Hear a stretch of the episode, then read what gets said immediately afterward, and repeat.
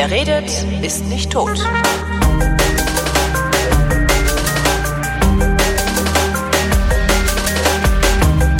Willkommen zum Politikunterricht, worin Thomas Brandt so freundlich ist, mich in Politik zu unterrichten. Leistungskurs. Hallo Thomas. Hallo. So, nachdem wir jetzt ein Schuljahr Grundkurs durch haben, äh, wie lang geht denn wohl der Leistungskurs? Gibt's da, Boah. kann man das vorher Nee. sagen, so 100 Stunden, 30 Stunden, irgendwie sowas?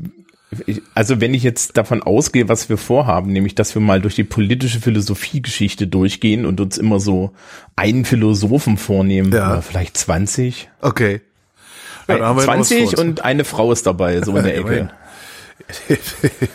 Wer? Äh, Hannah nein, das ist eine. Überraschung. Überraschung. Teasing, Teasing. Ich hab zu spät. Was? Ich hab's zwischendrin gesagt, mal gucken, wer es hört.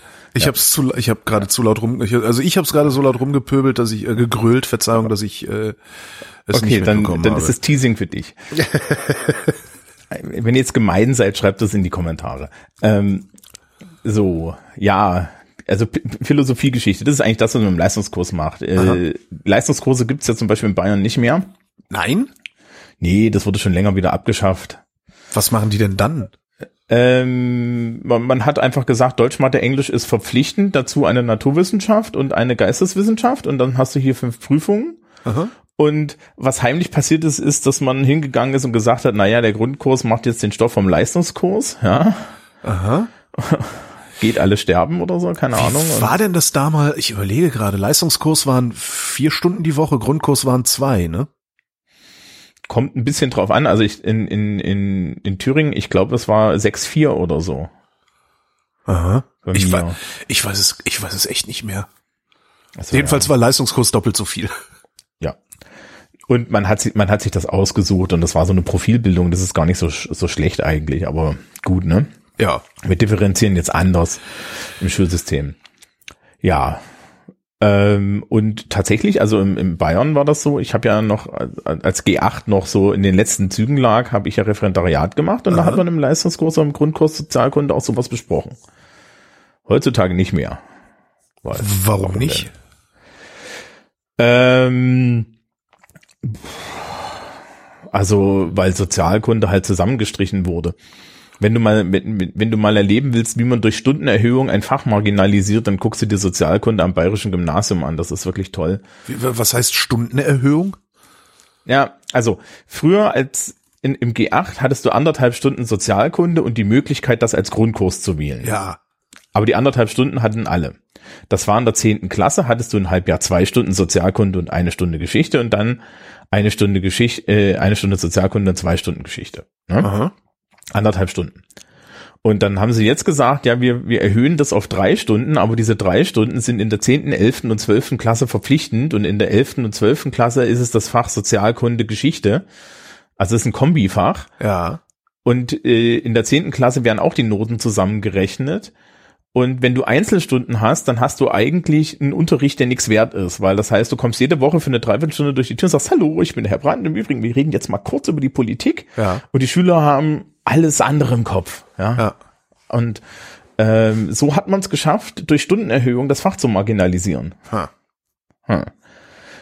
Und dann hat man natürlich gesagt, solche Menschen wie mich, die wirklich nur Sozialkunde studiert haben, die braucht man nicht mehr. Deswegen gibt's jetzt Geschichte, Sozialkunde als Studium und so.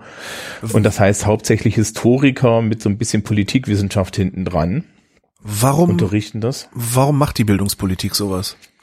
Bitte keine Also Verschwörungstheorie.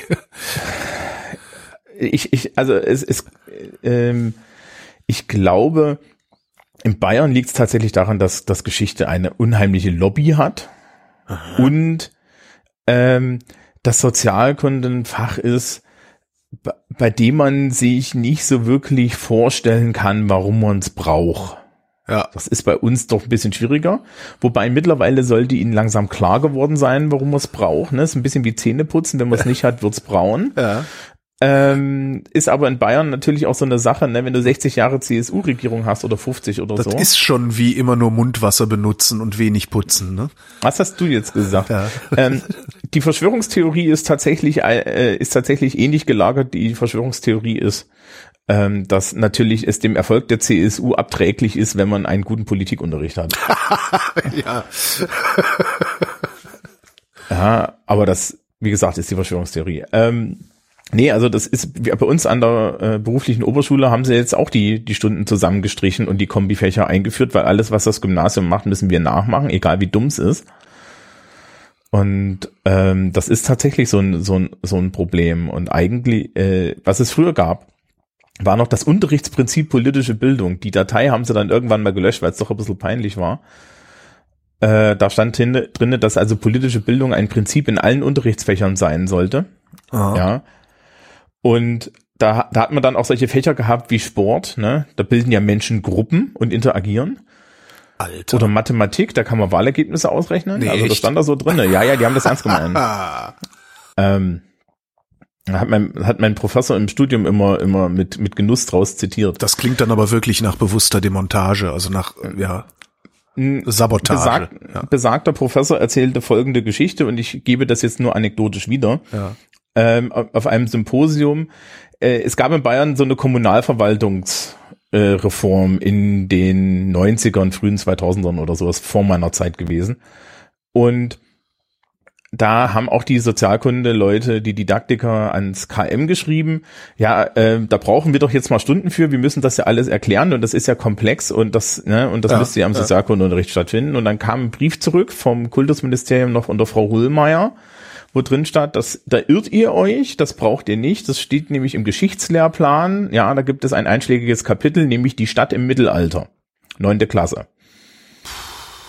Das haben die so einen Brief geschrieben, den Brief hat der Prof noch. Wahnsinn. Off the record sage ich dir auch, wie der heißt. Wahnsinn. Ja. Ja. Also ähm, Aber das kann doch, das kann doch aber eigentlich nicht. Es ich meine, das, das, das wäre ja, das wäre ja nur wirklich lächerlich, wenn Politiker Angst vor gutem Politikunterricht hätten. Meinst du wirklich, dass es nee, sowas ich- gibt, so unterschwellig? Also, also jetzt nicht Nee, bewusst. ich glaube, ne? das also kommt die, eher aus dem die sitzen da jetzt nicht oder stehen da so dann im Ministerium, jeder hat so eine, ein Glas Cognac in der Hand und äh, sagen sich, na, Herr Minister, was demontieren Nee, wir denn heute? Das wird nicht passieren. Aber äh, meinst du, es gibt so eine, Nein, das liegt an der Lobby tatsächlich. Also Okay. Geschichte hat hier in Bayern eine unheimliche Lobby. Wir haben zum Beispiel drei Durchgänge Nazis, ja. Du musst in der, in, am Gymnasium musst du dich dreimal mit den Nazis auseinandersetzen. Und da wird dann halt gesagt, na ja, die haben doch Geschichtsunterricht. Und was machen jetzt eigentlich diese Sozialkunde-Leute anders? Aber ich glaube, wenn man ähm, uns beiden zuhört und dir und ähm, im Geschichtsunterricht und jetzt mit Matthias, Ja. Matthias von Hellfeld zuhört, dann merkt man, glaube ich, einen Unterschied Wobei- von der Herangehensweise her. Wobei Hellfeld ja schon eine sehr politische Herangehensweise hat. Also, so wie ich Geschichtsunterricht in der Schule kennengelernt habe, war das ja tatsächlich im Grunde nur ein Abbild der Ereignisse, das da irgendwie mehr oder weniger vermittelt wurde. Aber die Frage, warum sind Dinge passiert? Wie hängen denn auch Sachen miteinander glaube- zusammen, die nicht so vordergründigen Zusammenhang haben? Und was bedeutet das eigentlich auch für uns heute? Das gab es in meinem Geschichtsunterricht nicht. Ja, das gibt's aber heute. Also wir, Okay. wir, wir treffen uns da schon. Alles klar. Äh, ich muss ja jetzt für das Fach Geschichte Sozialkunde an einer Stelle auch äh, Weimarer Republik unterrichten. Ja. Ein halbes Jahr und ich leite das immer ein mit Leute, ich bin kein Geschichtslehrer, bei mir gibt's angewandte Sozialgeschichte. Ja. Also sprich, ich gehe dann halt als Politikwissenschaftler in die, in, in, da rein, ja. Also man kann das so von beiden Seiten sehen. Es gibt so einen so einen, so einen Unterschied, aber ähm, ich glaube, der ist bei weitem nicht so groß, wie sich das zum Beispiel auch im Kultusministerium gedacht wird. Und ich und es ist halt so, wir haben keine Lobby. Die hat man nie. Die Historiker haben die Lobby. Ey, die Ständevereinigung der Gymnasiasten heißt Bayerischer Philologenverband. Was willst du denn da, ja? Ja, klar, ich meine, es, also, ja. Es ist dunkel. Und was Ähm, studierst oh. du, was studierst du, wenn du von deinem Einkommen nicht leben musst, ne? Weiß ich nicht, mir hat das gut geklappt. so, ähm, fangen wir doch mal an. Ja, Mit. erste Stunde Leistungskurs. Thema? Genau. Äh, wir fangen ganz vorne an. Jo. Also äh, wir müssen, wir machen ein paar Ausschlüsse. Wir reden nur über westliche äh, politische äh, Philosophie. Also nicht, äh, was gibt's denn da so? Stalin, Lenin. Konfuzius. Konfuzius. Ach Gott, ja, gibt's ja auch noch. Himmel, ja. Genau, also es gibt, in, es, Stalin, Alter, bin ich, bin ich. also ich das ist keine politische Maul. Philosophie, das ist eher politische Praxis. Politische Philosophie für Stalin ist Marx, da kommen wir dran vorbei. Ja. Okay. Ähm, ja, äh, auch die, auch zum Beispiel irgendwelche, also hier so so so Russi russische Anarchisten spare ich mir jetzt. Ne? Äh, wir machen die, wir machen so die großen Namen und Und vielleicht ein paar, die so ein bisschen überraschen. Mal gucken. Ähm, also Konfuzius zum Beispiel äh, wer, zählt theoretisch auch als politischer Philosoph und dann müssen wir mit dem anfangen, weil der war vor Platon, mit dem wir heute anfangen. Ja, und zwar knapp 1000 Jahre oder so. Ja. Ähm, äh, der hat übrigens schon schon Bürokratie und Verwaltung erfunden und sowas. Ähm, es gab aber, ein Werk von ihm, das heißt Der Staat, oder? Gibt's das? Ja, ja, und äh, und die die äh, einer der also das ist jetzt das ist jetzt so so wirklich äh, auch auch auch mangelndes Wissen, aber das weiß ich noch gerade so. Also eine äh, eine der Sachen, wo an denen dann China eigentlich gescheitert ist, ist, dass sich, dass dieser Konfuzianismus schon so verkrustet war, als dann die westliche Welt vorbeikam, dass sie eigentlich äh, nicht mehr drauf reagieren konnten. Ja, und ja. das, äh, äh, aber da, da frag, frag, frag mal einen Experten. Alles klar. Ähm, ich meinte übrigens Platon mit der Staat und nicht Konfuzius mit der Staat. Ich hatte nee, nicht, äh, nicht überrissen, dass du noch sorry. bei Konfuzius warst. Ja. Äh, nee, der Staat ist nicht, bei, bei Platon heißt das Politeia. Ja gut, aber was heißt, ja gut, okay, ja. Ja, also das Buch heißt die Politeia. Ähm, Platon, möchtest, möchtest du, möchtest du bi bi biografischen Daten? Das finde ich immer nicht ganz so wichtig, aber wir können das kurz machen. Ist ja ganz interessant. Also er ist äh, nach Sokrates vor Aristoteles. Genau. Das reicht 400, eigentlich zur Einordnung. 428 vor Christus in Athen geboren, 348 vor Christus in Athen gestorben. Aha. Das kann nicht stimmen. ja. Äh, 438, ja, das kann auch nicht stimmen. ja, der ist, also 90, ist der 90 geworden? Warum nicht? 80? Der ist 80, doch, das sind 80 Jahre, ne? Ich finde, das ist ja das auch. Das geht ja in der also Gegenrichtung. Ähm, also ich, ich setze mich damit nicht, aus, nicht, so unbedingt auseinander. Also, also wundern würde mich das nicht, weil wenn du auch im Altertum, wenn du äh, wenn du alt geworden bist, bist du sehr alt geworden. Also die, ja. die, die, geringe Lebenserwartung ähm, in der, im Altertum, im Mittelalter und so weiter kommt halt im Wesentlichen durch Kindersterblichkeit, also durch die ganzen Leute, die weit unter 20 gestorben sind. Aber wenn du dann irgendwann mal über 30 warst, äh, bist du eigentlich, hast du lange durchgehalten. Ja. Genau. Ähm, und er ist eigentlich derjenige, der, von dem wir Sokrates überhaupt kennen. Ja. Ich habe damals, als, als ich, ich habe so eine schöne Vorlesung gehabt, die eigentlich das macht, was wir hier auch gemacht haben, nämlich die ist jeden äh, Philosophen einzeln durchgegangen. Und da gab es auch eine Vorlesung zu Sokrates. Allerdings ist bei Sokrates ein bisschen das Problem, dass wir von Sokrates eigentlich keine Originaltexte haben. Nee, nur hören sagen. Also Platon hat ihm alles in den Mund gelegt. Ja. Genau, also bei der Politeia ist das auch so, dass Platon selber nicht auftaucht, sondern Sokrates auftaucht. Aha. Und ähm, man davon ausgeht, dass das halt so, ähm, dass, dass, dass Platons Ideen die von Sokrates sind. Ja, also, also die Politeia ist ein ist so ein Diskursding. Ähm, das war damals so so so klassisch, ne? Also Sokrates steht irgendwo rum und redet mit Glaukon, Glaukon, Adaimantos und äh, Thrasymachos ja, äh, über Gerechtigkeit und Politik. Und daraus haben wir dann Platons ähm, politisches Programm oder politische Philosophie. Äh, das Buch ist dann auch unterteilt, also du kannst dir das heutzutage kaufen, das gibt's als Reklambuch. Ja.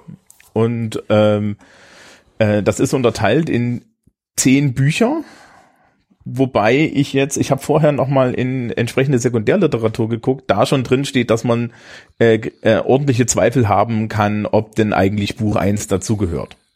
Weil Buch 1. Wo sollte es denn sonst dazugehören?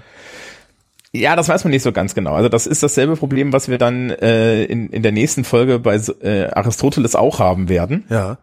Die, äh, die, diese ganzen Sachen wurden ja uns nur über, über Bande überhaupt überliefert. Das ja, Problem also, mit der Bibel, ne? Ja. Äh, ja, es ist noch ein bisschen krasser. An diese ganzen äh, aristotelischen Texte, da, da weiß ich, ich glaube, mit Platon ist es ähnlich, sind wir nur rangekommen über den Kontakt mit den Muslimen im Mittelalter. Ah, okay. Ja, also die Renaissance, die, die europäische Renaissance, deren Grundlage war kultureller Austausch über frühe äh, europäische Schriften mit äh, den Muslimen. Mhm.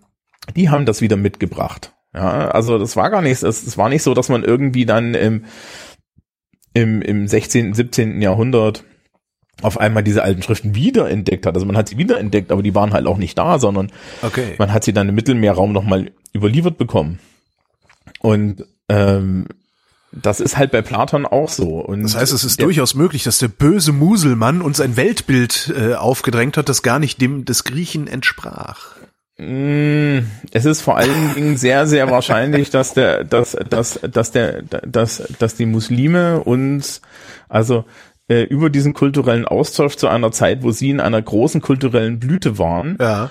ähm, sich selber äh, da ein Bein gestellt haben, indem sie dafür gesorgt haben, dass die, dass das nächste, äh, die, die nächste Blütezeit für Europa anbricht und nicht mehr für sie. Ja. Das ist auch so eine Sache. Also äh, wir, schweifen jetzt gerade stark ab, aber es gibt, es gibt, es gibt von der Bundeszentrale für politische Bildung irgendwie so ein Buch, äh, der Untergang des Morgenlandes, wo äh, das Argument gemacht wird, ähm, dass halt eigentlich ein großer Teil oder ein großes Problem mit, mit der muslimischen Welt ist, dass die schon mal vorne waren, nämlich zur Zeit als bevor, vor der Renaissance Aha. und dann von uns überholt wurden und das natürlich auch eine Verletzung ist. Also man kann sich damit gerne mal beschäftigen. Und äh, wir haben das von Platon erhalten und natürlich wurde das von Platon dann auch irgendwie weiterverarbeitet, was er geschrieben hat. Ja, Aristoteles genau dasselbe. Bei Aristoteles fehlen uns große Teile des der Texte. Wir haben halt nur Ausschnitte. Und die Politeia ist halt ein Ausschnitt und irgendjemand hat gesagt, wir kompilieren das jetzt mal so zusammen, äh, wie das heute ist. Und da gibt's halt dieses Buch eins und äh, es gibt dann in der politischen Philosophie, also in den, bei den Leuten, die sich so mit diesen Gedanken auseinandersetzen, gibt's dann tatsächlich einen Diskurs darüber, ob dieses Buch eins überhaupt dazugehört. Und da gibt's einen wissenschaftlichen äh, Diskurs, der halt sagt, na ja, eigentlich nicht. Ja. Ah. Weil im ersten Buch geht es generell um Gerechtigkeit Aha. und im Rest geht es dann um die Staatstheorie.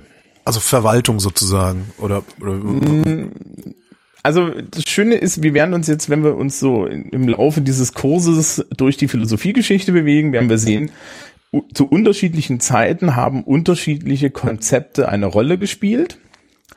Und ähm, was man merkt, ist, dass dadurch, dass die früheren Philosophen bestimmte Probleme behandelt haben, können spätere Philosophen dann irgendwie auf sie Bezug nehmen und bestimmte Sachen als gegeben hinnehmen. Aha. Und die alten Griechen haben sich hauptsächlich mit der Frage beschäftigt, was ist denn jetzt eigentlich erstmal gerechte Herrschaft? Ja, das ist eine grundlegende Fragestellung bei Platon, es ist eine grundlegende Fragestellung bei Aristoteles, es ist dann auch noch eine grundlegende Fragestellung bei Aristoteles, äh, bei Cicero. Ja, wobei der schon eher so formal wird. Ja, ähm, das heißt, so die erste große Frage, die man sich stellt, ist, wenn man so ein Gemeinsystem hat, was ist denn jetzt eigentlich eine gerechte Herrschaft? Und Aristoteles und Platon geben darauf verschiedene Antworten. Aha. Ja, die auch so ein bisschen ihrem anderen philosophischen Programm entsprechen. Ja, also von Aristoteles haben wir die Empirie geerbt, von Platon die Idee, dass es da draußen irgendwo Ideen gibt, die ewig sind und aus denen sich dann die Welt ableitet und so ähnlich läuft das hier jetzt auch. Ähm, und wie gesagt, wir fangen halt mit einer allgemeinen Gerechtigkeitsdebatte an. Wir steigen aber an die, an die Stelle ein, wo es für uns interessant wird. Das heißt, ich lasse jetzt große Teile des Buches weg. Also wir erzählen das jetzt nicht nach. Ne? Ähm, aber wir fangen vielleicht mal anders an, weil es ist ja ein bisschen Politikunterricht. Holger, was ist denn gerechte Herrschaft? Ich, äh, ich werfe jetzt einfach mal ein Big Name in den Raum Rawls. Ähm, Ähm. ich finde die Art, wie, wie Rawls äh, Gerechtigkeit, also einen gerechten Staat sich überlegt hat, finde ich eigentlich die beste. Also gerechte, ja, Das aber ist ähm, li- der liberale Minimalstaat. ja, ist im Grunde ist das der liberale Minimalstaat, aber er ist gerecht. Wenn du von null anfängst. Aber zu, zu John Rawls kommen wir dann vielleicht noch in Stunde 20 oder sowas, ne? Ja, genau. Was wir ist- kommen da nochmal vorbei. Äh, So, was ist, wie war das, was ist gerechte Herrschaft? Äh, gerechte Herrschaft. Was ist denn gerechte Herrschaft? Gerechte Herrschaft ist, wo jeder prinzipiell die Möglichkeit hat, an allem teilzuhaben. Hm, Ja, also die Frage ist schon mal, was ist denn eigentlich Gerechtigkeit? Ja. Und ähm, Gerechtigkeitsbilder gibt es derer viele. Ja, also äh, Gerechtigkeit kann man an verschiedenen äh, Bedingungen festmachen. Man kann Gerechtigkeit halt zum Beispiel an Hierarchie festmachen, ja, oder an Bedürftigkeit oder an Gleichheit oder an Freiheit. Und wenn ich sie an Gleichheit zum Beispiel festmache, dann kann ich sie nicht an Freiheit äh, festmachen. Ne? Aha, aha. Ja, ähm, so. Äh, Sokrates zum Beispiel sagt dann irgendwie, Gerechtigkeit ist, dass man die Wahrheit sagt und fremdes Eigentum respektiert. Das klingt jetzt irgendwie nach John Locke. Ja. ja. Ja. Ähm, so. Und diese Diskussionen werden im alten Griechenland geführt. Ja, und die, also die ultimative Diskussion über, wie, wie das mit der Gerechtigkeit ist, die führt dann Aristoteles. Ähm, der nämlich so empirisch rangeht und das dann alles einmal ausdefiniert. Bei Platon geht's dadurch, dass das halt auch, auch eher dialogisch aufgefasst ist, die, die, Sokrat, die sokratisch, äh, Quatsch, die aristotelischen Bücher sind alle ähm, sind, sind alle nicht Dialoge, sondern halt einfach wirklich aufgeschriebener Text. Ja. Ähm, ist es halt so, dass, dass du dann unterschiedliche Meinungen hast. Ja. Mhm. Ähm, interessanterweise natürlich in diesen ganzen Diskursen mit Sokrates gewinnt Sokrates am Ende immer den, äh, den Diskurs, weil er der Schlauste ist, ne? Also so. Natürlich. Also ja. das, heißt, das heißt, letztendlich ist dann, was Platon da macht, auch so ein bisschen so eine Heldenverehrung oder so, so ein Oh ja, oh ja, also, ganz schlimm. Also, also äh, Sokrates hat ja den Schillingsbecher getrunken. Ne? Ja. Das ist ja dieser Klassiker, wo man ihn gesagt hat, also du gehst uns allen so auf den Nerv, ja, du, du gefährdest hier jetzt äh, durch dein dauerhaftes Hinterfragen des Status quo, gefährdest äh, du die Gemeinschaft. Und weil dem so ist, äh, musst du dich jetzt umbringen. Und der hat's ja, er hat es ja auch getan und Platon war untröstlich und verletzt und so. Ja. Ja. Ähm, so, und äh, hier wird jetzt erstmal äh, über Gerechtigkeit noch aus so moralischen Sinne geredet. Ne? Haben wir, noch, wir haben ja noch nicht, nicht eingeführt, dass Gerechtigkeit auch was mit Moral zu tun haben kann. Aha. Ja, so dass es irgendwie ne, äh, gerecht, gerecht ist irgendwie dann weiß ich nicht. Gerecht ist es, wenn, wenn, wenn, wenn Gottes will oder so. Ja, ja das gibt's ja auch. Ähm, Aber auch, also, ja. Hm.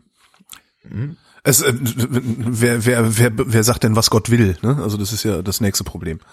Ja, aber da sind wir, da sind wir genau bei Platons Vorstellung, wie denn ein gerechter Staat aussieht. Okay. Also, äh, wir müssen etwas vorschieben. Wir müssen uns nämlich vorschieben, wie er so ein bisschen die Gesellschaft sieht. Und jetzt wird's schon geil weil äh, wir bewegen uns jetzt in Bereiche, wo, wo platonische Ideenlehre eine gewisse Rolle spielt. Also Platon glaubt ja irgendwie, dass da draußen ein, eine ideale Welt existiert und wir sind nur Abbilder, ne? Höhlengleichnis und so. Jo.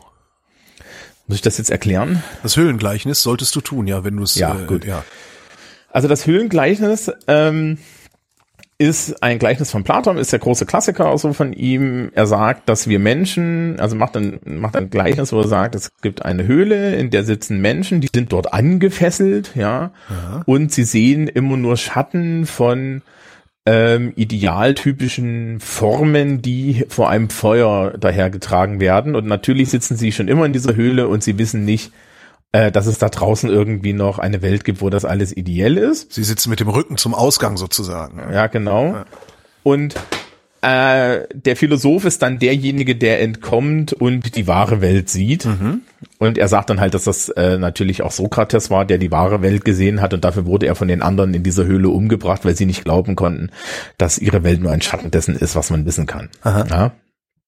Ähm, und diese, diese Ideenlehre hatte auch so ein bisschen in seiner, ähm, in seiner Gesellschaftslehre drin.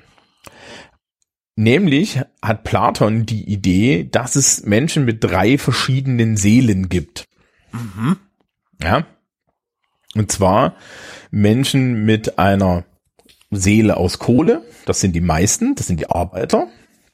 Menschen mit einer Seele aus Eisen, das sind die Wächter. Aha. Und Menschen mit einer Seele aus Gold, das sind die Natürlich. ja. so. Und ähm, ja, äh, die einen sind halt ähm, sind halt eher so die die die die die Dinge begehren, aber besonnen sind. Ne, das sind die Handwerker und Bauern. Mhm. Die Wächter sind die Mut Mutigen, die tapfer sind und die Philosophen sind die Vernünftigen und die sind weise. Und den Wächtern kommt hier natürlich ein wichtiger Punkt hinzu, denn die halten den Frieden. Ja. Ja. Und äh, du hast eine Masse an Handwerkern und Bauern und du hast halt wenige Philosophen und natürlich sagt er dann, diese Philosophen sollten, weil sie ja irgendwie die Peilung haben, die Herrscher werden. Das heißt also, bei Platon gibt es keine Demokratie, sondern bei Platon gibt es die Idee, dass wir wenn wir Menschen ohne Sozialisation erziehen, das ist tatsächlich so ein, so ein Ding. Er sagt dann, äh, wir müssen den Kindern ihre, also wir müssen alle Kinder von ihren Eltern wegnehmen und Aha. sie gemeinsam irgendwie erziehen. Und dann wird sich schon herausstellen, wer schlau ist und wer nicht schlau ist und wer welche Seelenanteile hat. Das finden wir dann ganz, ganz viel, viel später in einer ganz anderen Art im Emile von Jean-Jacques Rousseau auch wieder, so eine Ja. Idee. Ja. Ähm, und dann hat man halt die Philosophen, diese Wächter und äh, äh, den Rest und die gruppieren sich da automatisch ein. Und nachdem ja die Philosophen die Schlauen sind, wären wir doch alle bescheuert, wenn wir nicht auf die hören. Ja. Klingt doch ganz gut. Ja. Ne? Jetzt müsste man, jetzt müsste jemand kommen und genau das herausfordern, argumentativ, ne? Was halt gar nicht geht, weil Platon beziehungsweise Sokrates da Prämissen legt, die weder be noch widerlegbar sind. Also im Grunde ist das eine religiöse Argumentation, die da kommt. Das ist eine ideelle Argumentation. Also religiös würde er jetzt von sich weisen. Ja. Aber Das mit den drei ist. Seelen ist halt Quatsch. Nee, das mit den drei Seelen ist halt nicht beweisbar. Ja, eben, darum ist es Quatsch. Ja, nicht alles, was nicht beweisbar ist, ist Quatsch. Ah.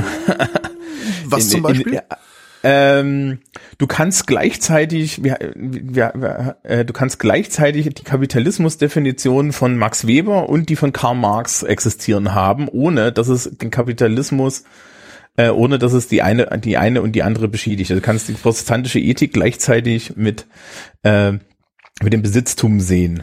Zum, ja, und ja, aber der Besitz Kapitalismus ist real. Äh, ja, ist aber auch nur eine Idee, die wir uns erzählen. Ne? Aber sie funktioniert.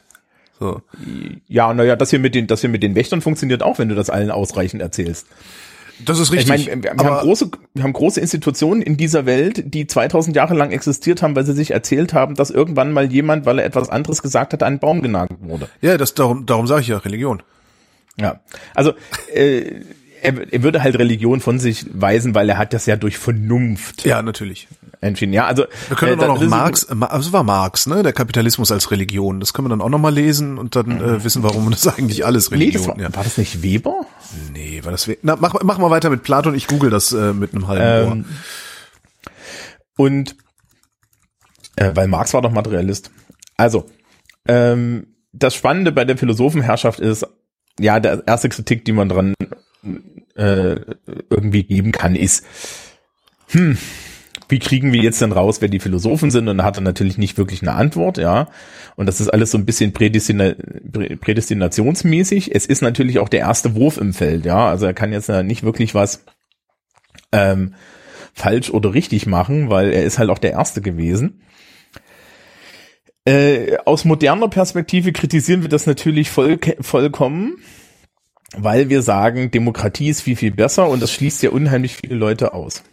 Ja, aber da muss man auch erstmal drauf kommen. Da haben, da haben auch wir äh, moderne Menschen ähm, ja dann noch mal fast 2000 Jahre für gebraucht. Nee, noch länger sogar. Ja, also den, die erste Demokratievorstellung finden wir schon bei Aristoteles. Ja, aber dass wir es dann tatsächlich auch gemacht haben, äh, ne? wann war denn das? Ja, und bei, bei 17, Aristoteles ist halt auch klar, dass Aristoteles äh, Frauen, Hunde und Sklaven ausschalten. Genau. Ne, ne? Also so. Ja, und Frauen haben wir ja bis vor 100 Jahren noch ausgeschlossen. Das war übrigens Walter Benjamin mit dem Kapitalismus als Religion. wir sind Ah, beide okay. blöd. Nein, nur nicht genug gebildet. Man muss sich das immer positiv reden. Ähm, die, ähm, ja, aber diese Philosophenherrschaft führt, führt uns eigentlich in einen sehr modernen Diskurs. Technokratie, ne?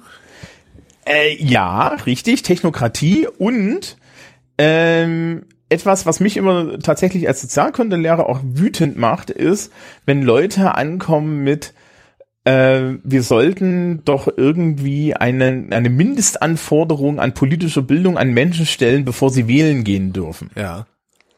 Weil das ist ja eigentlich nichts weiter als diese Forderung, die, Arist äh, die Platon hier schon stellt. Ja. Ja. Also das ist ja nichts anderes. Ne? Also du musst, du musst mindestens, ne, du musst eine goldene Seele haben. Ja, Ja, du musst mindestens die ersten fünf Artikel des Grundgesetzes auswendig können. Ja. Das ist aber auch sehr. Also solche solche Sachen, also ist ja ist ja tatsächlich, ne? Also gibt's ja dann immer wieder, insbesondere da, wo äh, verstärkt rechtsradikal gewählt wird, ähm, dass man davon ausgeht, dass die Leute gar nicht wissen, was sie tun, beziehungsweise was ihr Handeln für Konsequenzen hat, langfristig oder mittelfristig. Ähm, da wird Ja, das ja dann immer gerne gefordert, ne? Ja, ne, und dann, da, da sagt man dann, das sind halt die mit den, mit den Seelen aus, aus, aus Kohle, Ja. ja, die, die, die sind halt nur bedürftig, Ja, ja, die, die kommen auch nicht ihrer Grundtugend der Besonnenheit nach, ja. ja, ja tun also sie auch sollten, nicht. ja, und, und, und dann sollte man doch irgendwie ihnen lieber jemand vor die Nase setzen, der weise ist, Ja, weil der weiß es viel, viel besser. Und das Interessante ist, dass uns an der Stelle das Argument nicht juckt, ne? Wenn wir jetzt irgendwie auf Platon zurückgucken, stimmt. Ja, Ne? das ist komische Religion, was, das. Ja, was, ja, was ist das für eine, ne, was ist denn das für eine undemokratischer Kram? Aber in dem Moment, wo es darum geht, dass unsere Vorstellung von Demokratie nicht die einzige ist, sind wir auch dabei. Ja, also ich meine, da steckt ja auch so eine Erhebung drin. Ne? Ja, man, ja. man geht dann automatisch davon aus, dass, dass Leute, die weiser sind, auch weise in der Richtung sind, in der, äh, in der wir das wollen. Das ist ja das nächste. Und da sind wir wieder bei den Rechtsradikalen. Stellt sich irgendwann raus, ach, das sind ja gar nicht die Doofen und Armen, die die Rechtsradikalen verstärkt wählen, sondern das sind die ja, durchschnittlich gebildeten, durchschnittlich Wohlhabenden.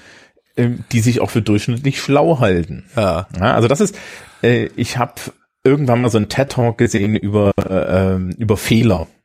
Ja, und in, in diesem Talk erzählt äh, die Frau ist Catherine Schulz, man kann das, man kann das nachgoogeln.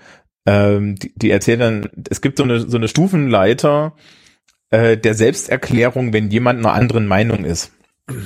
Nämlich, äh, wenn man mit jemandem redet, anderer Meinung, dann äh, dann ist dann ist die erste Erklärungsstufe, ja, der hat ja nicht alle Fakten.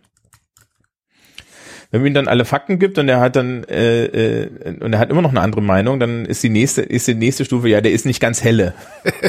Ja, Ja. kenne ich. Und Da kenne ich und, ganz viele von, die so sind. Und wenn man dann feststellt, der ist der ist genauso helle wie ich, der hat alle Informationen, dann bleibt nur noch eine äh, dann bleibt nur noch eine äh, Möglichkeit übrig, nämlich er ist böse. Ja, Ja. davon kenne ich auch viele. Ja. Ähm, kann halt auch einfach sein, dass er eine andere Meinung hat und die Welt halt multivariat ist, aber das ist sehr unangenehm, diese Idee. Das ist auch sehr unwahrscheinlich, Thomas. Lass dir das gesagt sein. Ich kenne mich aus. Ich wohne in der Metropole. Pass auf, wenn bei euch die S-Bahnen pünktlich kommen, und zwar jeden Tag, ne, nehme ich das als Argument mal an. Die kommen eigentlich jeden Tag pünktlich, nur nicht alle. Ja, laut Fahrplan. Ja. Das ist der Moment, wo die Fahrpläne ändert, ne? ähm, Äh, Können sie ja nicht so, ist ja, geht ja nicht so einfach, weil, ähm, wie war das, weil, weil sie ja dem Senat bestimmte Frequenzen, also bestimmte Taktzeiten zugesagt haben. Und wenn jetzt die S-Bahn hingeht und sagt, nee, wir ändern jetzt die Taktzeiten, werden die vertragsbrüchig. Und das können die sich halt überhaupt nicht erlauben. Darum haben wir halt ständig Polizeieinsätze, ja, die dazu führen, dass es zu Verzögerungen kommt, wo dann mehr oder minder regelmäßig dann auch die, die paar Polizeireporter, die auf Twitter unterwegs sind, von den lokalen Zeitungen, also gelegentlich twittert dann mal einer von denen, komisch, hier gibt's gar keinen Polizeieinsatz. Auch wieder sehr schöne Anekdoten hier aus der Hauptstadt. ja. Also genau, ne, also das, das ist so ein bisschen das Problem. Also wenn, wenn, wenn wir halt uns äh, irgendwie eine Gruppe von Weisen anschaffen, dann müssen wir ja kaufen, dass die schlauer sind als wir.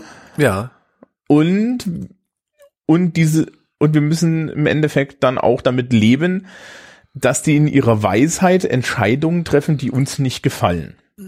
aber im Zum Prinzip Beispiel machen wir uns das einen ja. Ne? Windpark vor die Tür setzen. Genau, aber- nee, das machen wir nicht. Also wir machen ja genau, wir machen eigentlich genau das Gegenteil von dem. Aber unterstellen wir denn nicht den Parlamentariern zumindest für einen definierten Zeitraum weiser zu sein als wir? Also das ist zumindest das, was ich von meinen Parlamentariern erwarte, dass sie im Zweifelsfall auch unpopuläre Politik machen, die aber vernünftig zu begründen ist. Wobei ich da dann auch wieder so ein paar Annahmen treffen muss vorher, was denn Vernunft überhaupt, oder worauf diese Vernunft basiert. Im Moment ist das halt klimatologische Nachhaltigkeit. Nee, also ich, Ich mache das gar nicht. Ich, Okay. ich wähle Parlamentarier nicht, weil ich die für schlauer als mich halte. Nee, aber ich erwarte von denen, dass sie äh, für die Zeit ihres Abgeordneten-Daseins schlauer handeln als ich. Nee. Okay. Also, also diese Erwartung hätte ich keinen Moment. Gut, es kann jetzt an meinem Beruf liegen. aber ähm, ja, also, also, also so, so parlamentarische Demokratie Das- sagt eigentlich nur, dass du jemanden hast, der dich vertritt. Und sie's eigentlich nicht sollte tun. dich jemand- Steht auf Ja, einem ja. ganz anderen Blatt, ne? Dass sie es nicht tun, steht auf einem ganz anderen Blatt. Also dass wir im Grunde äh, letztendlich seit gefühlt Jahrzehnten, also seit ich eigentlich politisch denken kann, im Wesentlichen populistisch regiert werden. Es steht auf einem ganz anderen Blatt, dass immer nur geguckt wird, oh, wo ist das geringste Konfliktpotenzial, deren Bedürfnisse befriedigen wir mal. Egal, ob das sinnvoll ist oder nicht, ja, für die Gesamtgesellschaft. Aber, so von der Idee her denke ich, dass sie äh, vernünftiger handeln sollten, als ich bin. Auch gegen meine eigenen Interessen erwarte Da würde ich aber ja. sagen, das ist eine Erwartung, die du an eine repräsentative Demokratie nicht stellen kannst, weil repräsentative Demokratie heißt, dass sie halt den Durchschnitt der Menschen repräsentiert. Mhm. Und ich glaube, das tun unsere Politiker in ihrer Mischung aus Egoismus, Niederträchtigkeit, Schleue und allen weiteren Eigenschaften viel, viel besser als ja, also du, du wählst, du du wählst da jemanden hin, der dich halt als du vertritt und nicht als du in einer besseren Version. Wenn Doch, aber das ist, das wäre mein Anspruch. Das ist tatsächlich, das, ich weiß, das ist ein hehrer Anspruch, aber das ist genau mein Anspruch. Ähm, das ist aber im System auch überhaupt nicht angelegt. Das Ja, ist schade, nicht die ne? Idee dahinter. Schade, ne? Also, Ja. ähm, so, so, ich würde, nee, also Politiker, ich erwarte von Politikern hauptsächlich, dass sie Entscheidungen entsprechend der Verfassung und der Regeln treffen. Ja, also an der Verfassung habe ich tatsächlich einen gewissen Gerechtigkeitsanspruch, Natürlich. Ehrenanspruch. aber geht, Ja. mach doch mal konkret. Klimakrise. So. Ja, Ja. eigentlich, eigentlich, also ich erwarte von der Politik oder von Mhm. den Politikern, dass sie jegliches staatliches Handeln genau diesem Thema erstmal unterordnen.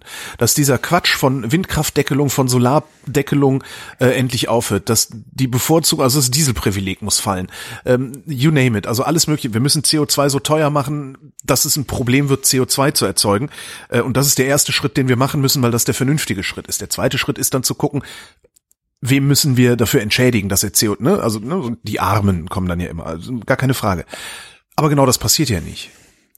Ja, das, das passiert nicht, weil das ein Aushandlungsprozess ist, weil es gibt ja durchaus auch größere Mengen da draußen, die der Meinung sind, dass das alles gar nicht so ein Problem ist, hauptsächlich, weil sie in den nächsten 20 Jahren verschwunden sein werden. Ja. So. Okay, Und, das ist das äh, Argument, was ich immer ignoriere, weil auch ich werde in den nächsten hoffentlich nicht 20, aber 40 Jahren verschwunden sein. Und eigentlich Ja, ich meine, das macht auch dich egal jetzt. Ja, ja, das macht dich jetzt moralisch besser. ja, aber was halte ich Ähm, davon? Ja, weiß ich nicht. Du hast ja jetzt Kinder im Umfeld. Ja, Du genau, die Kinder, ja werden, die Kinder werden nicht so laut fragen, was ich denn äh, hier angerichtet habe, ja. Und ähm, die, da ist halt die, da, da ist aber die Sache, äh, unsere Politiker äh, repräsentieren alle diese Gruppen. Ja, die repräsentieren die, die Gruppe, die sagt, in 20 Jahren kann mir das alles scheißegal sein. Und diese Gruppe ist in Deutschland die größere Gruppe. Ja. Der, ne, das Medianalter liegt bei 85, äh, 58, Entschuldigung. Das heißt, 58. ja, Die Median, Hälfte ne? aller Einwohner ist älter als 58 Jahre. Ja. Leck mich am Arsch. Steigend. Ja, äh, klar. Durchschnittsalter liegt bei 48, das ist jetzt nicht besser. Ja. Ja, ähm, ja du, du, du, weißt du doch, wie das ist, ne? Und äh, diese Menschen haben einen Anspruch an die Bequemlichkeit und äh, damit werden sie repräsentiert von Menschen, die einen Anspruch an Bequemlichkeit haben, die einen gewissen Blick in die Welt haben und so weiter. Ich meine, guck, in den äh, aktuell aktuell in den USA ist ja äh, wir wollten nicht so aktuell sein. Genau, wir wollen nicht so geil Äh, sein. amerikanische Politiker, die, die, die Präsident werden wollen, sind im Schnitt jetzt 70. Ja. Ja. Trotzdem, in meiner idealen Welt handeln die Politiker auch gegen die Interessen dieser Leute, denen die Zukunft vollkommen egal ist, weil wenn ich Politik mache, dann handle ich stets für die Zukunft, im Sinne der Zukunft und nicht im Sinne der Gegenwart, weil für die Gegenwart ist die Verwaltung verantwortlich. Aber du vertrittst nicht die Zukunft, du vertrittst die Leute, die da sind. Du bist ein Volksvertreter. Scheiße, das ist ein gutes Argument. Ja, du, ähm, du, du vertrittst, Ja. ja, Also wenn wir, Wahlalter null. Das ist tatsächlich eine interessante Frage, ob wir nicht Repräsentation für die Zukunft einführen sollten. Dringend. Ich meine, wir erlauben ja auch 88-Jährigen oder 98-Jährigen Dementen wählen zu gehen. Da können wir auch Säuglingen erlauben, wählen zu gehen. Ja, bei 88-jährigen Dementen kann man sich relativ sicher sein, dass da der Zivi wählt. Aber ähm, Eben. also die wählen immer Grüne, aber die äh,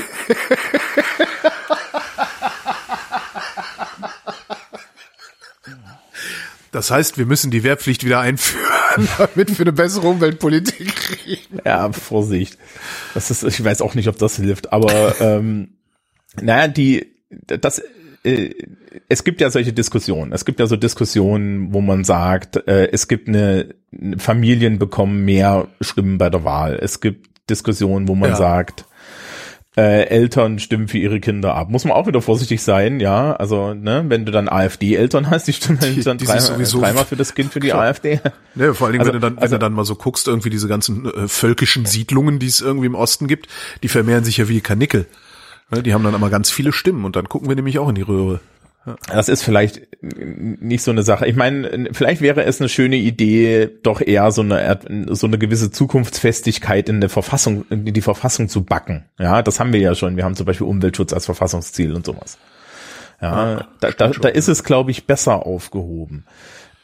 Den, den einzelnen Abgeordneten von dem zu verlangen, dass er mehr ist als die Repräsentation der Durchschnittsgesellschaft, und wenn du jetzt äh, da bestimmte moralische Forderungen an den Abgeordneten hast, sei dir versichert, ich glaube, der ist eine gute Repräsentation des, des, der Durchschnittsgesellschaft.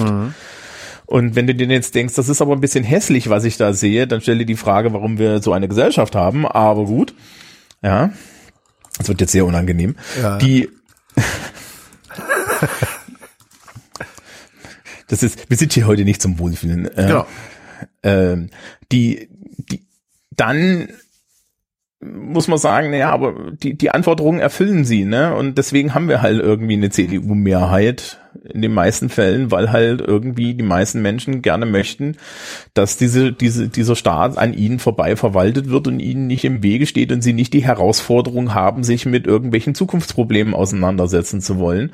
Und man sieht jetzt ja aktuell, ach scheiße, wir wollen nicht so aktuell sein, ja, aber äh, es gibt ja einen um, es gab, gibt jetzt einen Umschwung, ne? Dass jetzt, dass jetzt irgendwie äh, Grün wieder nach vorne kommt, weil halt anscheinend doch äh, wir wieder ein Gefühl in der Gesellschaft haben oder gerade auch bei so bei den jüngeren Menschen, es muss sich jetzt hier mal wieder was ändern. Also nehme ich die Menschen, die mir Änderungen versprechen, auch wenn dann die Menschen, die diese Änderungen vertreten, großflächig Leute sind, die richtig schön mit dem Arsch an der Wand sind. Ja. Ja. Und, und man, man ja dann auch mal gucken kann, ne, also es gibt ja durchaus einen, einen grünen Ministerpräsidenten, der sagt, es gibt den sauberen Diesel. Was ich immer noch geil finde. Äh, Vollidiot. Ja. Also was heißt Ja. Vollidiot? Es ist, äh, es ist eigentlich, es ist ein Lügner. Das ist irgendwie das Nein. Problem. Ne? Nein, nein, nein. Noch viel, viel, noch viel, viel, es tut, tut mir jetzt gleich noch mehr weh. Er ist der Ministerpräsident von dem Bundesland, in dem Porsche Ja. Und Mercedes. Hallo? Ja, er hat halt einfach nur die falsche Partei hier in, hier in Bayern, wenn wir irgendwie ein, ein wieder bayerische Verkehrsminister haben, die ja im Endeffekt bayerische Autominister sind. Ja. Ja. Na, nicht nur, es sind Ähm, auch bayerische Infrastrukturminister. Gab es kürzlich im Spiegel eine sehr schöne, im Spiegel und in der Zeit, glaube ich, sogar sehr schöne Geschichte, äh, Artikel, wo sie einfach mal ausgerechnet haben, wie viel vom äh, Geld des Bundesverkehrsministeriums denn eigentlich nach Bayern fließt und anderswohin und stellt sich raus, überproportional viel davon wird in Bayern ausgegeben, gerne auch mal für Umgehungsstraßen, die keine alte Sau braucht. Das stimmt gar nicht, das ist lokal durchaus ein Problem. Ja, weil da Bauunternehmer ein bisschen was zugeschoben kriegen müssen. Ja. Ja, du glaubst gar nicht, wie schlimm das ist, wenn du in der fränkischen Schweiz in, äh, mit dem Auto durch so ein Dorf fahren müsstest. Ähm, keine, keine Sorge, in der fränkischen Schweiz ist nicht genug Platz. ähm, aber ja, meine Güte, ne? Also ich, kann ich mich jetzt als bayerischer äh, Lehrer irgendwie beschweren? Pfui. Naja. Es, es tut mir leid. Aber du siehst das, ne? Also mich vertreten die gar nicht so schlecht. Ja, ja, ja, das ist Ja? der Witz an der Sache. Ja, mich ja letztlich auch nicht. Aber ich weiß halt, dass es ja im Grunde äh, zukunftsschädigend ist, die Art und Weise, wie sie mich vertreten. Natürlich ist es toll, dass ich mit dem Auto für praktisch kein Geld überall hinfahren und es da einfach stehen lassen kann für noch weniger Geld. Okay, aber, wenn du jetzt ich halte es für falsch. äh, kommen wir auf die philosophische Frage doch vielleicht zurück. Wenn du jetzt, ne, du, du hast ja jetzt den Case gemacht, dass du gerne irgendwie Volksvertreter hättest, die eher so goldene Seelen haben. Ja. Wie, wie kriegst du das jetzt hin? Wo kommt denn das jetzt her? Ich verpflichte sie dazu und zwar über halt, ja, Gesetze, über eine Verfassung.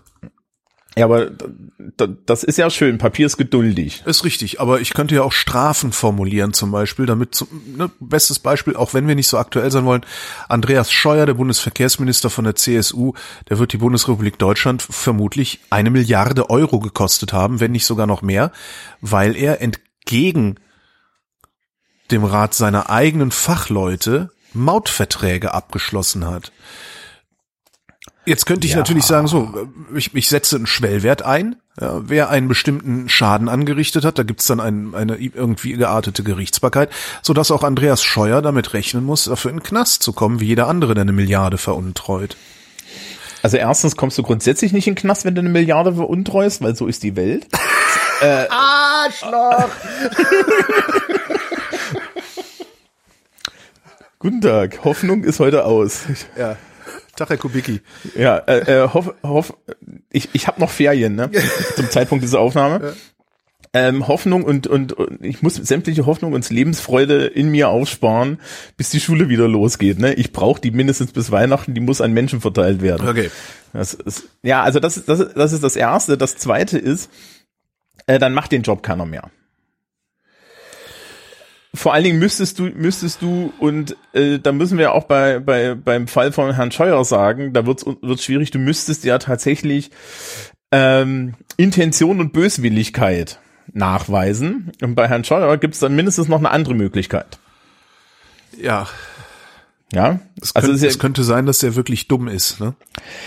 Ja, guck mal, ne? Also der Name ist ja, das gibt's ja, ja auch so ähnlich als Verb. No jokes, no jokes with names. ja, okay. Ich habe ihn nicht gemacht. Ja, aber ähm, es ist, ja, es ist, das, das Schlimme ist, ich, äh, das ist so, natürlich ist halt so ein, so ein uraltes Mem, das gab es schon bevor es das Internet gab. Ne? Politiker sind entweder korrupt oder dumm. Ne? So entweder ist er gekauft oder blöd. Das ist ja so ein, so ein beliebtes, äh, äh, wenn man, wenn man zum Ausdruck bringen will, dass man mit Entscheidungen nicht einverstanden ist. Aber ich habe bei manchen der Kabinettsmitglieder äh, dieses Kabinetts des aktuellen 2019 wirklich das Gefühl, dass die ja mit einer umfangreichen Merkbefreiung ausgestattet sind. Sagen wir es mal Aber so. Aber findest du, findest du dumm nicht beruhigender als, als korrupt? Also ich schon.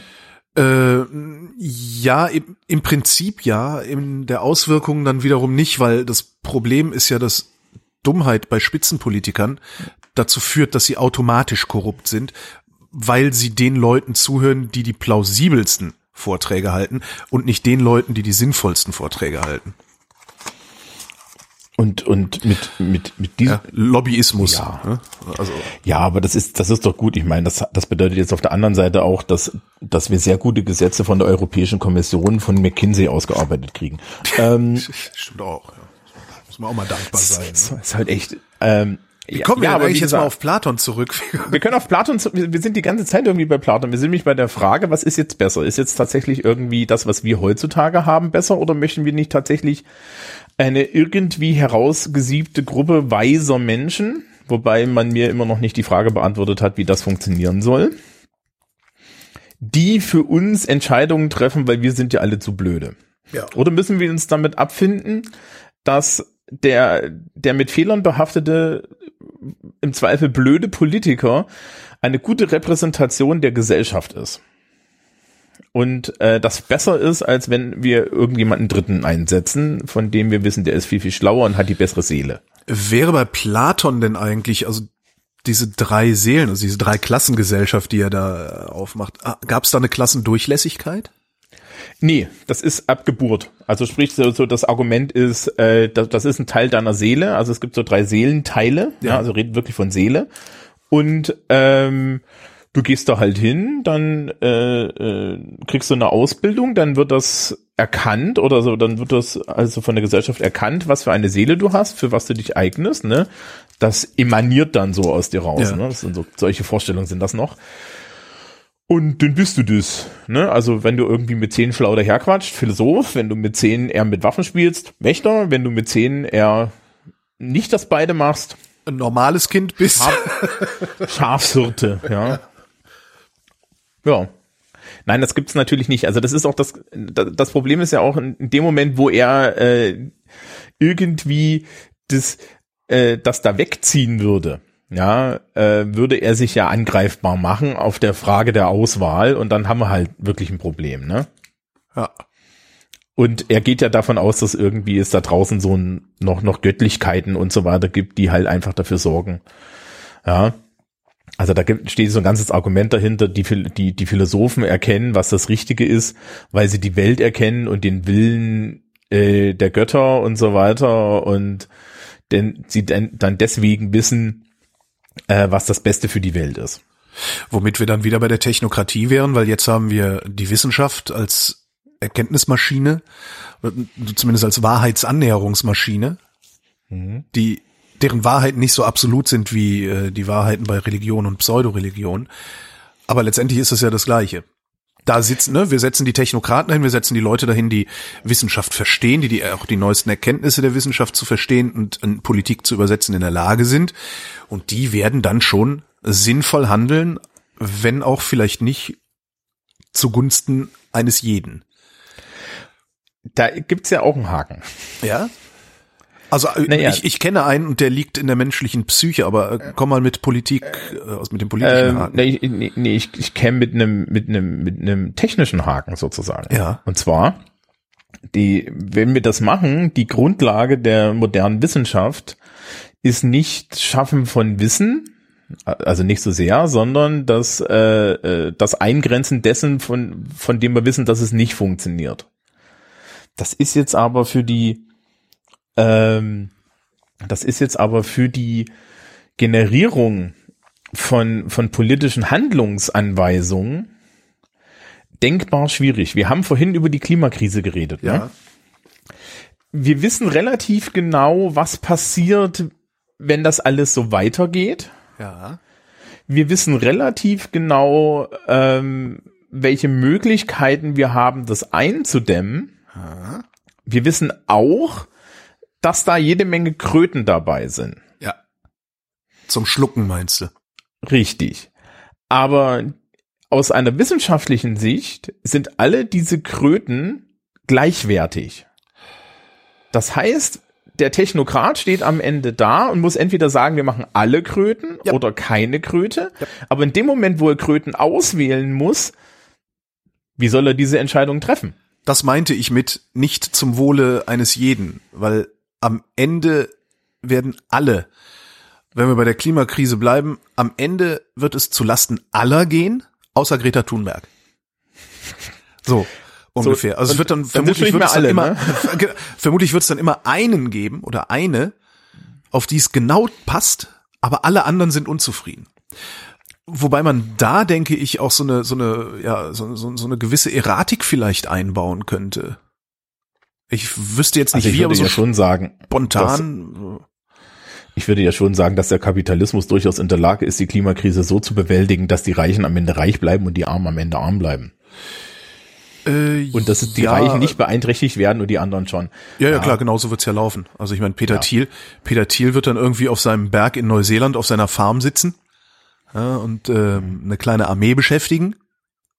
Ja, mit dem Versprechen, wenn du alle anderen erschießt, die hier auf diese Farm wollen, dann kriegst du von mir was zu essen, weil alle anderen haben ja nichts mehr zu essen. So, das ist ja so die Zukunft, die ich mir da so vorstelle. Ja. Du guckst vielleicht so viele Filme, so schlimm wird's auch nicht. Nicht zu, mein, zu meinen Lebzeiten vielleicht nicht, wobei ich auch gedacht habe, dass zu meinen Lebzeiten auch nicht die Arktis eisfrei wird. Ja, ja, ja. Ich, ich, ich habe mir, mir, mir fehlt an der Stelle immer so ein bisschen der Alarmismus, ja, das ist alles schlimm, aber ist, ja. Die, uns, ja, uns, unsere Möglichkeiten, uns Schlimmes vorzustellen, sind genauso beschränkt wie unsere Möglichkeiten, uns das Gute vorzustellen. Das ist allerdings richtig. Ähm, was ja. noch eine Buchempfehlung zum Thema gehört jetzt auch, ist auch wieder ein Abschwiff. Äh, die unbewohnbare Erde heißt das Ding. Ähm, die oh ja, das habe ich auch schon gehört. Äh, ist mittlerweile gibt's auch als Hörbuch sehr schön gelesen. Äh, die unbewohnbare Erde von David Wallace Wells. Ja, kann ich sehr empfehlen. Danach ist, äh, hat man ein sehr ungutes Gefühl und was er macht, ist, er trägt halt einfach nur zusammen, was wir alles wissen. und wirft das auf einen Haufen, weil das Problem bei diesem Klimakrise-Thema ist ja, dass wir immer nur so fragmentarisch irgendwie was mitkriegen. Ne? So ja, Alaska, äh, in Alaska brennt's oder in Sibirien oder was weiß ich, da ist jetzt eisfrei und aber wenn du das mal alles so auf einen Haufen hast, da das ist schon ein bisschen bäh. ja. Ist gerade Ja, auf Deutsch ja. erschienen, also kann ich empfehlen. Ja, aber wie gesagt, der, die, die weisen politischen Entscheider, die gibt's halt nicht. Ja. Und selbst dann wüssten wir nicht, wie dieses Weise aussieht. Ne? Also das ist ja, also ne, am Ende, am Ende haben wir dann bei Platon das Problem, alle Prämissen, die er setzt, sind religiös. Ja, sind halt Ja. so. Das wird schon, ja, oder das ist so. Und damit können wir halt nicht arbeiten. Das ist aber sehr, sehr schön jetzt als Grundlage, weil beim nächsten Mal kommen wir zum ersten Empiriker der Welt, den Menschen, der die Empiristik empfunden hat. Aristoteles. Tatsächlich. Der sieht das alles ganz anders. Ja, Aristoteles hat sich mit Platon ewig am Sack gehabt. Die haben ja ungefähr Ah, cool. zur selben Zeit gelebt. Und Aristoteles ja, hat, hat diese Ideenlehre von Platon sich gesagt, du hast doch einen an der Waffel. Der war aber auch Arzt. Also der, der hat halt gesagt, nee, das muss hier alles sein und so. ja. Und ähm, bei Aristoteles finden wir halt ähm, eine, eine politische Philosophie, die ähm, ja fast schon der Grundstein dessen ist, was wir heute machen. Ähm, was wir aber bei, bei uns von Platon mal als, als auch, auch so für die späteren Denker übrig behalten, ist, er ist nicht der Einzige, der uns unterkommen wird, der ähm, wilde Prämissen in die Welt wirft, die sehr darauf beruhen, wie er die Welt sieht Mhm. und auf der Basis dann ein politisches System entwickelt. Und ähm, ein, über eine Sache haben wir jetzt gar nicht so geredet, aber diese Philosophenherrschaft ist eigentlich der Entwurf eine, ein, von irgendeiner Art von Diktatur, ne? Letztlich ja, vor allen Dingen, wenn du da reingeboren wirst, weil dann können ja wahrscheinlich auch nur noch, irgendwann werden nur Philosophen Philosophen gebären können. Ja, das ist vor allen Dingen eine, es ist vor allen Dingen eine Diktaturrechtfertigungsphilosophie. Ne? Ja. Ich kann damit Diktaturen rechtfertigen. Ähm, und wir werden das immer wieder sehen in dem Moment, wo politische Philosophien mit unheimlich vielen so Glaubensprämissen und Überzeugungen arbeiten, ist meistens im Ergebnis auch die Diktatur oder der Totalitarismus oder irgendwie etwas Freiheitsfeindliches nicht weit. Ja. Ja? Und das wird man dann immer wieder sehen. Aber das wird es beim nächsten, beim Aristoteles wird es nicht passieren. Thomas Brandt, vielen Dank. Bitteschön. Und euch danken wir wie immer für die Aufmerksamkeit.